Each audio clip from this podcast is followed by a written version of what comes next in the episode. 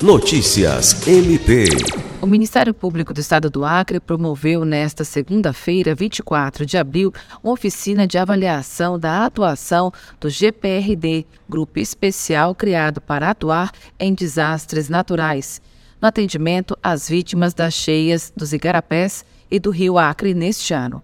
A oficina marcou o encerramento das atividades que ocorreram no período de 24 de março a 19 de abril, com a base montada no Parque de Exposições Rio de Viana, principal abrigo da capital.